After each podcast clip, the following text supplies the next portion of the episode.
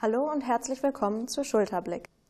Über den Tod spricht man nicht gerne. Ein Tabuthema könnte man sagen. Jede Sekunde sterben zwei Menschen, aber jede Sekunde werden auch vier geboren. Doch was ist, wenn der Tod zum Alltag wird? Wir haben die Arbeit in einem Hospiz einen Tag lang begleitet und haben erfahren, vor dem Sterben kommt das Leben.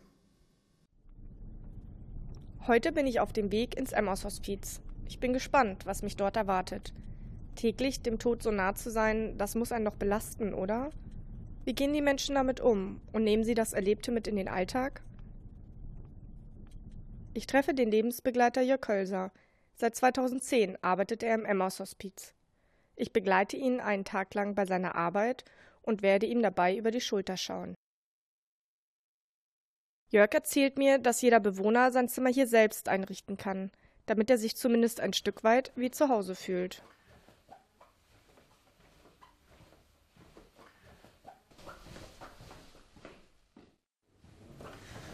So, hier sind wir in unserem prächtigen Speiseraum angekommen. Mhm. Legen Sie Jacke ruhig ja. ab. Ein Momentchen aufhängen hier über den Stuhl. Trauer beginnt letztendlich, wenn ich einen Menschen gerne habe und er bekommt seine Diagnose und ich erfahre davon. Derjenige, der betroffen ist, wird den Weg finden, sich zu lösen und loszulassen. Aber die Angehörigen, die haben auch die Aufgabe, loszulassen. Wenn ich jemand ganz festhalte und lieb habe und ihn nicht loslassen will, dann kann der andere auch nicht gehen. Ne? Also das ist immer so in der Trauerarbeit auch wichtig, manchmal einen Traueranstoß zu setzen und wirklich demjenigen ein Stückchen näher zu kommen und sagen, ähm, es wird nicht alles gut. Das ist oft eine Unsicherheitsphrase in Anführungsstrichen dass man sagt, nee, alles wird gut. Nein, dann gehe ich bewusst auch dazwischen und sage, nein, es wird nicht gut, äh, weil die Situation ist ja nicht wieder herzustellen und sie ist nicht heilbar. Während Jörg einem Gast den Tee bringt, brennt im Eingangsbereich eine Kerze. Das bedeutet, dass ein Gast verstorben ist. Es ist eine Geste, die dem Verstorbenen die letzte Ehre erweisen soll. Für diesen Menschen brennt die Kerze so lang, bis er das Haus wieder verlässt. Erst dann wird sie wieder gelöscht. Heute brennt die Kerze. In der Küche laufen gleichzeitig die Vorbereitungen für das Nikolausfrühstück. Jörg hat mich eingeladen, dabei zu sein. Ja, ich stehe jetzt hier vor der Küche des Emmos Hospiz. Ähm, der Herr Hölser hat mich ja gerade ähm, gebeten, beim Nikolausfrühstück mitzuhelfen. Ich werde jetzt mal schauen, inwieweit ich den unter die Arme greifen kann. Ähm, und vielleicht auch mit wem ich noch so sprechen kann, um mehr zu erfahren. Ähm, bisher hatte ich so den Eindruck, ist das alles schon sehr familiär hier und sehr ähm, herzlich, wurde sehr herzlich aufgenommen und ja, ich schaue einfach mal. Ehrenamtliche Helfer wie Barbara Neufeld werden auch die guten Geister im Emmaus Hospiz genannt. Heute macht sie selbstgebackene Brötchen und ich helfe ihr dabei. Und wer kam jetzt heute auf die Idee mit dem Nikolausfrühstück? Das sollte eigentlich ein Frühstück mal für die Schwestern werden. Ja.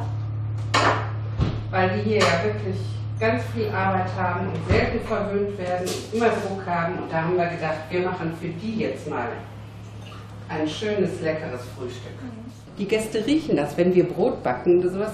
Das ist ja auch der Sinn der Sache und mhm. melden sich dann schon, dass sie mhm. auch gerne was hätten. Und es ist genug für alle da. Also die Gäste können sich was wünschen und davon machen die auch Gebrauch. Und wir freuen uns, wenn die Gäste dann ihre Angehörigen einladen. Sagen, kommt doch heute, heute gibt es Radekuchen und dann sitzen alle zusammen. Und manche Gäste lernen sich hier auch kennen und die Familien unterstützen sich auch gegenseitig mhm. und haben nochmal einen gemütlichen Nachmittag zusammen. Ja. Da freuen wir uns dann.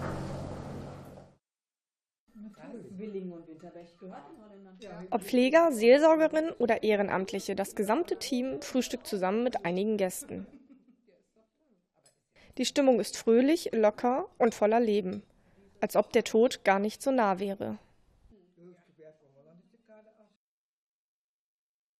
Man will jetzt nicht das Sterben schönreden, da gibt es sicherlich auch äh, weniger schöne Momente, ganz gewiss. Und auch der Leidensweg ist sicherlich dahingehend lang. Aber es gibt auch viele schöne Momente und die wollen wir hier sehr unterstreichen im Hospiz. Ja, der Tag für mich war hier etwas ganz Neues, weil man ja normalerweise mit dem Tod im Alltag gar nichts zu tun hat, beziehungsweise nicht drüber nachdenkt. Ähm, die Menschen hier im Emmaus Hospiz tun das aber jeden Tag.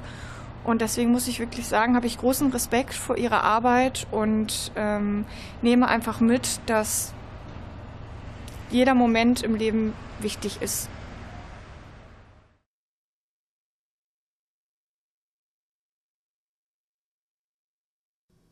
Bei uns im Studio begrüße ich jetzt Maria Magdalena Lukassen.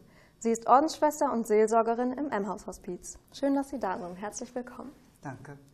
Für viele ist der Tod, so wie für Sie, kein alltägliches Thema. Was sagen Sie zu Gästen und Angehörigen, wenn sie trauern oder sich fragen, warum ich, warum passiert mir so etwas? Ich versuche erstmal zu fragen, wie lange sie die Krankheit wissen, wie lange die Zeit schon da ist und dann versuche ich einfach zu, zu, zu sehen, waar sie selbst stehen. Wie weit sind sie selbst damit als schon vertraut mit het Trauern? En dan neem ik ze aan op, het niveau waar ze zijn. En dan neem ik ze met om omhoog te komen. Dat ze dus een beetje uit het trouwen rauskomen en het trouwen aannemen kunnen. Mhm. Ze durven trouwen, trouwen moet zijn. Aber dann die Kraft von ihnen kriegen. Die Kraft das, muss dann von selbst hochkommen. Mhm, ja. Und gibt es bei Ihrer Arbeit auch Momente oder besondere Gäste, an die Sie sich dann zurückerinnern? Da sind ganz viele Gäste, wo ich mit, mit ganz viel Liebe an zurückdenke. Aber ich habe einen Gast, das ist ein junger Mann, die war ganz alleine, hat nur eine Betreuerin und die war sehr krank und hat nur einen Wunsch, meine Jungs. Toen dacht ik, hm, wie kan dat nou, mijn jongens? dat was de Schalke 04. Nou, ik ben ook een een voetbalfan, dus ik, ik ben met hem aan in gesprek gekomen. We zijn het zu, uh, zu, zusammengesteld met allemaal Schalke-fans, fanclubs, allemaal fanen, oben en erop allemaal posters van alle spelers. En hebben we dan met de betreuerin samen hebben we dat gemaakt, contact opgenomen met Schalke. Mm -hmm. En het durfde er een... Uh, ein Offen, ein Trainingsspiel mhm. äh, anschauen, weil er ein ganzes Spiel nicht mehr konnte. Mhm. Was seine Kraft war weg. Wir haben nur ein Trainingsspiel angeschaut und danach kwam, äh, bekommen, kwam hij ein, ein T-Shirt mhm. und das war das Training zu Ende. Habe ich seinen Rollstuhl vor den Ausgang geschoben, einen Stift in Hand gegeben für alle Spielers, habe sie ganze T-Shirt beschriftet. En zo is hij ook beëdigd in dat t-shirt. Mm Dat was zeer schön. Er war zo selig. Dat, dat was Seelsorge auch. Seelsorge ist nicht nur Gott und Tod. Seelsorge ist ein Sorgen, dass ein Mensch sich geborgen zu Hause und in Vertrauen fühlt. Dass, dass er oder sie sich fallen lassen können mhm. und dürfen in unsere Hände. Mhm. Nicht nur von mir, von, uns, von meinem ganzen Team. Und wem fällt das dann schwerer in den Momenten? Tun sich die Angehörigen schwerer oder sind das die Gäste? In allgemein sind dann doch schwerer, weil die müssen annehmen, dass ihr Mann, ihre Frau mhm. sterben muss. Mhm. Sie bleiben zurück, sie müssen weiter in ihr Leben. Und das anzunehmen, dass dein Mann oder deine Frau stirbt, sterben muss eigentlich, hè? het niet gewählt. Dat is niet zo einfach. Dat, die, die, dat Entschluss is gekomen door die Krankheit. En keiner wählt die Krankheit. Man kriegt einfach ja. Bums. Und dann ist ein Angehörige schwerer. Aber auch, ich, ich finde es immer ein, ein Geschenk, dass wir, ich nicht allein, auch mein Team, dabei sein dürfen auf die Eckpunkten, Eckpunkten van een leven. Mhm. Want het is een, een großes Eckpunkt, ab wenn einer stirbt. Das ganze Leben wird auf den Kopf gestellt. Mhm. Und dürfen wir bei, dabei sein, begleiten. Das finde ich ein großes Geschenk. Und man bekommt auch viel zurück, nach, nachdem wir es nochmal wieder treffen. Was machen Sie dann, wenn wirklich ein Gast dann stirbt? Wo gehen Sie als erstes hin und was sagen Sie? Na, wenn eine Gast ein, am, am Sterben ist, dann ist ein oder der Angehörige da Oder wir sind da, ich oder ein vom Team. Wir bleiben da, bis der Gast gestorben ist. Ich bete meistens nicht laut, bin wohl eine Schwester, aber so erg beterig bin ich nicht. Ich bin mehr offen für die Menschen. Ich bete im Stille und halte in der Hand fest oder etwas, dat ich spürt, dass wir da sind. Und wenn die Angehörigen da sind, ziehe ich mich zurück. Want dann finde ich doch ein intimer Moment, ist doch für die Angehörigen selber. Mhm. Müssen wir nicht dabei sein. Nur wenn wir merken, dass es schwierig wird, dann steige ich ein, dann bleibe ich da. Und dann in eine Ecke, dass sie mich nicht so merken. Wenn ich dann sage, dass dit passiert ist, ja, dann muss man wirklich even alles laufen lassen. Mhm. Dann darf jeder reagieren, wie er will. Schreien, Bösheit, Wut, darf machen, was er will. Dan kan jeder tun, was er in dat Moment fühlt. Er ist Mensch. Ja. Und bei Ihnen am Hospiz ist es ja sehr besonders, äh, dass Sie die Gäste Gäste nennen und ja. nicht Patienten oder ja, wie man es ja, für Sterbende eventuell sagen würde, ja. sondern Sie nennen die sehr respektvoll Gäste. Wie kam das dazu? Weil wir auch sehr respektvoll mit unseren Gästen umgehen. Wir werden bewusst Gäste genannt und kein Patienten, weil bei uns wissen, werden sie nicht mehr besser.